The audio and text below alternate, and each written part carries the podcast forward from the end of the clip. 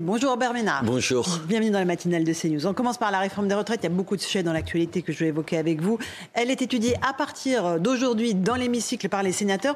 Vous étiez-vous pour une retraite à 65 ans? Vous trouvez toujours que ce n'est pas une réforme courageuse, celle-là? Je pense que c'est une réforme qui va pas assez loin. Il faut réformer. De toute façon, on vit plus longtemps, euh, y a moins, on a moins d'enfants, donc de toute façon, pour trouver un équilibre, il, faut revoir ça. Ce que je crains, c'est qu'à force de concession en concession, économiquement, les économies qu'on va faire, ce soit pas grand-chose, et surtout qu'on soit obligé dans quatre ans de recommencer.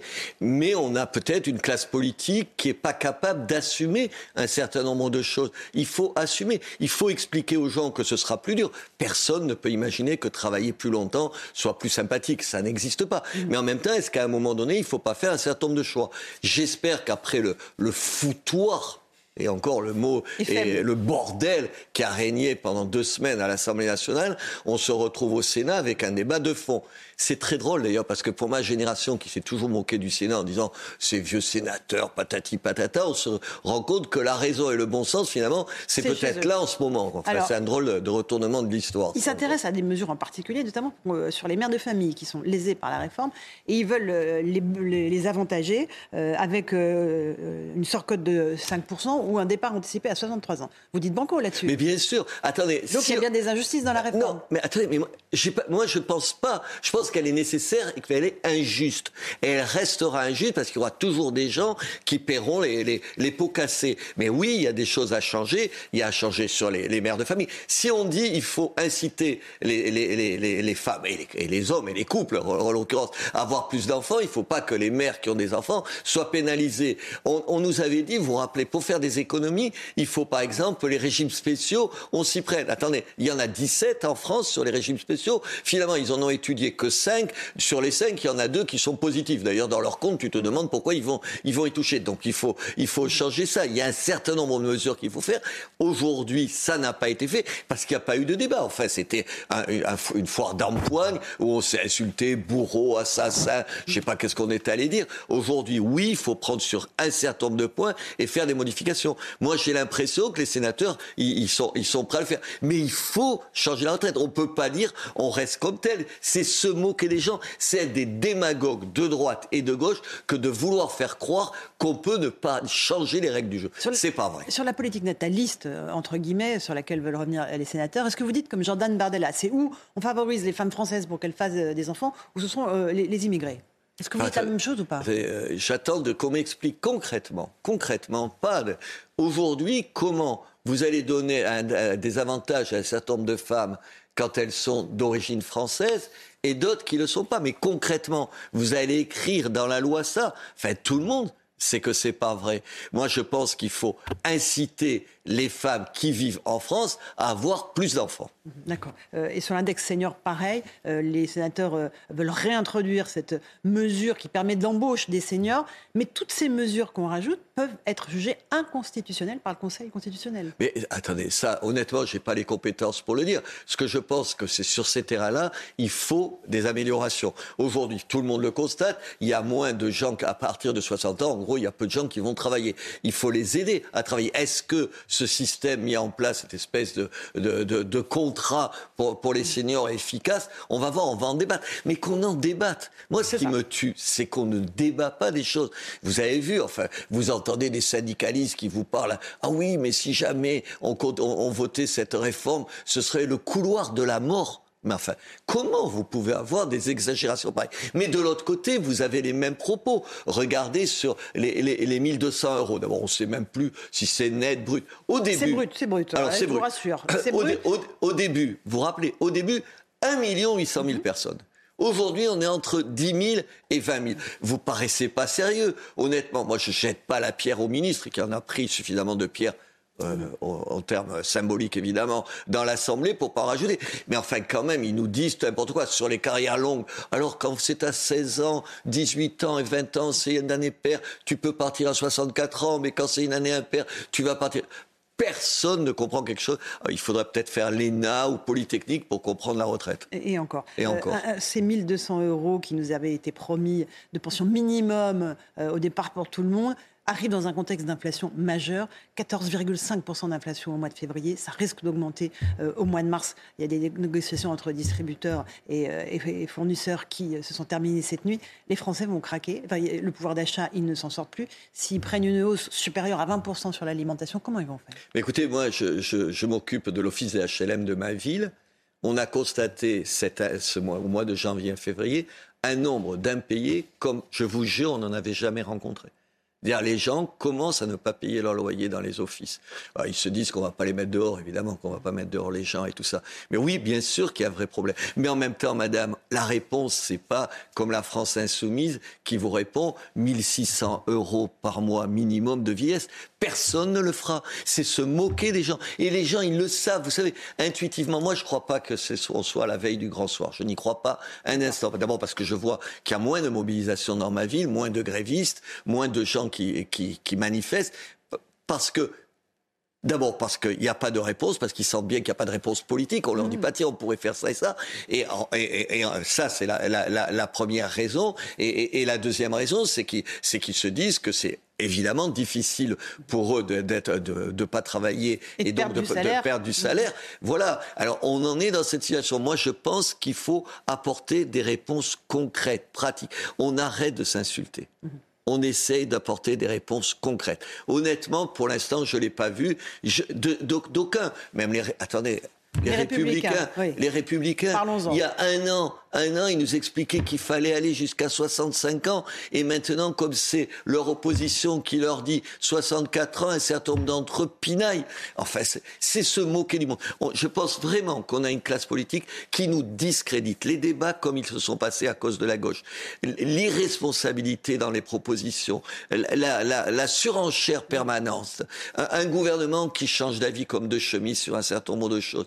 Euh, l'absence de quelqu'un qui dise c'est comme ça et je m'y tiens honnêtement, ça nous discrédite tous. Mais tous, tous. Après, on ne s'étonne pas que les gens n'aillent pas voter. Mhm. Ils ne nous croient pas, les gens. Et c'est la faute de toute cette j'allais dire une, oui, cette casse, ces clans politiques, ces égaux. Regardez les républicains, vous me posez la question. Ils sont divisés entre eux. Est-ce que c'est vraiment pour le bien de la France ou est-ce que c'est parce que chacun défend mm. son petit intérêt Du côté des Rassemblements nationaux, moi je suis plutôt copain avec un certain nombre d'entre eux. Mais enfin, attendez, vous les avez entendus, à part de faire deux coups politiques avec une motion de censure et une motion, je ne sais plus comment ça s'appelle, référendaire. Quelle proposition? Il y a eu Quelle proposition? Il y a eu Il n'y en a pas. Et pourtant, Olivier Dussopt dit que dans l'hémicycle, celle qui a eu l'attitude la plus républicaine, c'est Marine Le Pen. Ah oui, attendez, par rapport aux autres, elle n'est pas dans la taille, elle boxe pas dans la même catégorie. Elle s'est tenue convenablement et ses députés se sont tenus convenablement. Mais vous savez, il y a une violence, un discours de haine tenu par l'extrême gauche sur lequel on devrait s'interroger. Comment se fait-il qu'on tolère encore ça? Comment se fait-il que pendant des années, on a montré du doigt, à juste raison, les fascistes, les nazis, en disant regardez ces mhm. discours raciaux et tout. Mais attendez, de l'autre côté, il y a aujourd'hui dans la grande tradition communiste et soviétique, M. Poutine en est l'incarnation aujourd'hui, des discours de haine, des haines de classe qui sont un vrai problème pour, pour, pour la viabilité de la démocratie. Avec des appels à la violence? Bah, Insupportable. Enfin, vous, pouvez ne pas aimer un ministre, c'est un bourreau le ministre. C'est un assassin. Comment on peut dire ça Le député LFI en question s'en est excusé. Oui, d'accord, mais, tu commences par le dire. Tu mm. commences par le dire. Euh, on parle de Vladimir Poutine. Euh, Jordan Bardella euh, a cru bon vouloir clarifier la position du Rassemblement national par rapport à la guerre en Ukraine et à Vladimir Poutine. Il parle de naïveté collective à l'égard des intentions et des ambitions de Vladimir Poutine. Il prend ses distances avec Marine Le Pen? Oui, il prend ses distances par rapport à une histoire qui est celle de son parti.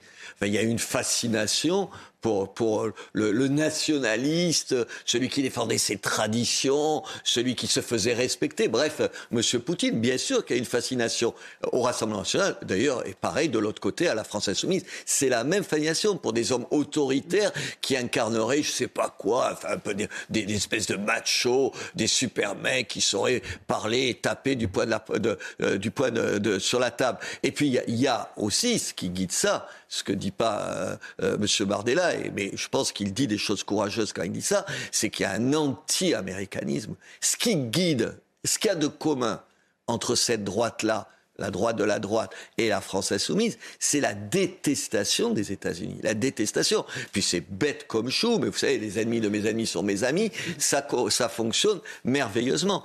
Euh, que Marine Le Pen lui ait répondu comme ça, ça dit à quel point, d'abord, pour ceux qui pensent un instant qu'elle ne sera pas candidate, mhm. C'est une douce plaisanterie. Et d'autre part, qu'elle est la patronne. Elle est la patronne et elle entend le faire respecter. Je trouve que c'est bien qu'il ait osé dire ça. Elle, dit que œuvrer à la peine n'est pas un acte d'allégeance, si ce n'est à l'intérêt du monde et la considération des hommes. Non, mais enfin, attendez. Ça y est, elle lui répond. Donc, oui, mais en fait, les distances sont prises entre les deux? Ben, un, ça, et puis il y a un, vrai, un vrai problème de fond. Aujourd'hui, en Ukraine, on se bat pourquoi Pour la paix ou la victoire de l'Ukraine? C'est juste un débat aussi simple. Attendez, vous, moi, on est tous pour la paix. Qui, vous connaissez mm. quelqu'un qui est contre la paix? Personne au monde. Le problème aujourd'hui, c'est pas la paix. Aujourd'hui, c'est la victoire de l'Ukraine. Euh, quand face aux, nazis, vous disiez pas on va faire la paix avec, avec les régimes nazis ou fascistes. Vous avez, personne ne se dit ça aujourd'hui. On se dit on va gagner la guerre. Aujourd'hui, il s'agit de gagner la guerre. Les gens qui vous font, moi, il y a chez moi des manifestations pour la paix, c'est des capitulars. C'est des gens qui quand vous, aujourd'hui, vous réclamez la paix sans expliquer qu'il faut que l'Ukraine retrouve la totalité de son territoire, vous faites le jeu des, vous faites, j'allais dire des soviétiques, vous voyez, mm-hmm. vous faites le jeu de M. Poutine. C'est ça la réalité. La paix, c'est le cache-sexe des gens qui n'osent pas dire que M. Poutine est le seul entier responsable de ce qui se passe aujourd'hui. Pour revenir d'un mot au RN, il va falloir qu'elle clarifie les choses par rapport à Jordan Bardella, Marine Le Pen? Je sais pas, non, elle peut s'en passer, elle est la patronne, vous savez, il rentrera dans, dans, les rangs comme dans le rang comme tous les gens du Rassemblement national sont toujours rentrés dans le rang. C'est un parti qui fonctionne de, de, cette, de cette façon-là, enfin, de cette façon-là. J'espère pour lui que non, mais j'y crois pas un instant. Un, mot sur le projet de loi immigration, qui est le prochain dossier complexe pour le gouvernement. Euh, le, les rassemblements les LR estiment que le, texte ne va pas assez loin. Euh, vous avez été interpellé par les propos du président Emmanuel Macron, qui est en ce moment même en Afrique. Lundi, a fait une grande conférence en disant qu'il fallait euh, changer complètement le logiciel euh, pour l'Afrique. Il a dit si on veut engager une nouvelle relation avec l'Afrique, il faut revenir à une politique de visa plus ouverte.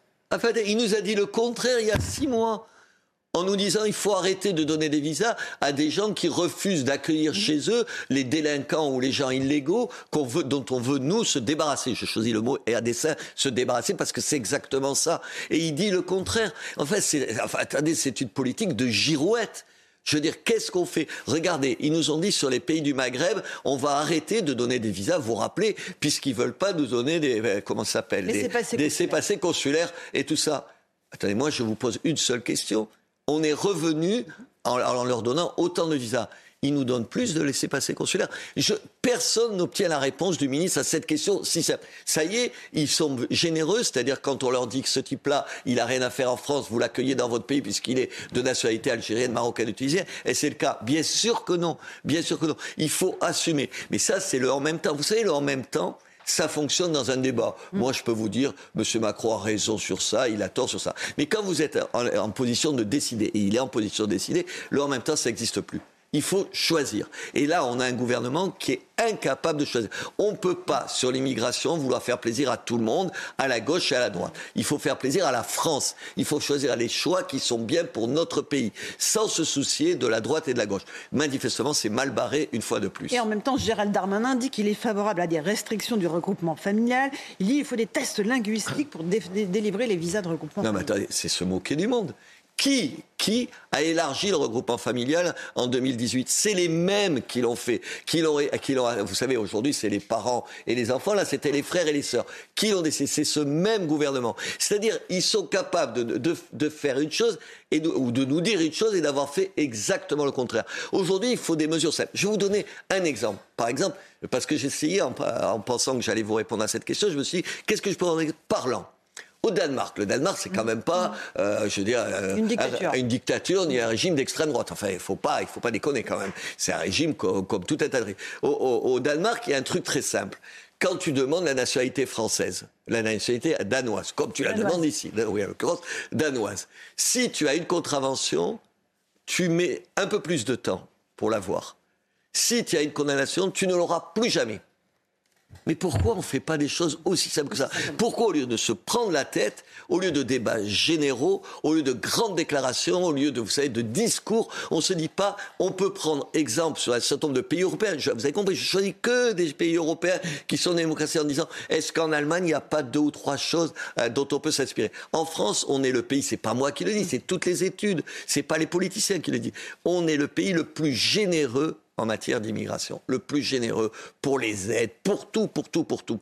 Est-ce qu'on ne pourrait pas être un peu moins généreux, un peu moins généreux, du coup accueillir un peu moins de gens, du coup les recevoir un peu mieux? J'ai une dernière question concernant Nantes. Euh, on a appris que deux bonnes sœurs doivent quitter le centre-ville de Nantes, tant euh, les incivilités, les agressions au sein même de l'église se multiplient, menaces verbales, physiques, crachats, insultes.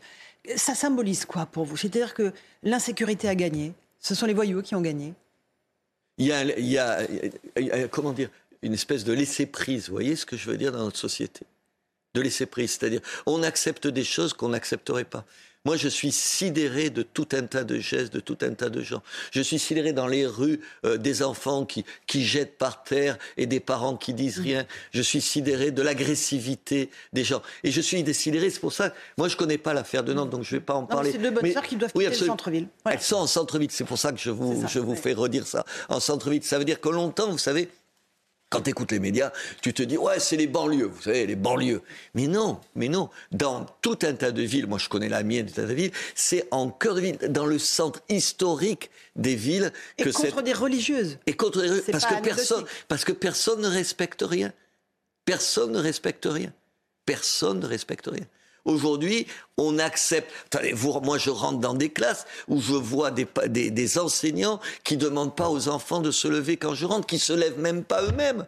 Enfin, madame, ça vous paraît, c'est pas monstrueux, mais si tu commences par accepter qu'un adulte rentre dans la classe sans que, comme vous l'auriez fait vous quand vous étiez petite, vous seriez levé, d'acceptation en acceptation euh, de, de compromis en compromis, de petite lâcheté en petite lâcheté, on accepte tout. C'est à ça qu'il faut dire non. Mais ça, c'est pas, pardon, c'est pas que l'État, c'est chacun d'entre nous dans nos familles et tout. Alors en même temps, je dis ça et je suis un peu hypocrite de vous dire ça parce que c'est plus compliqué que ça, parce que même comme mère, je vois les limites qui sont les miennes à faire changer les choses et tout.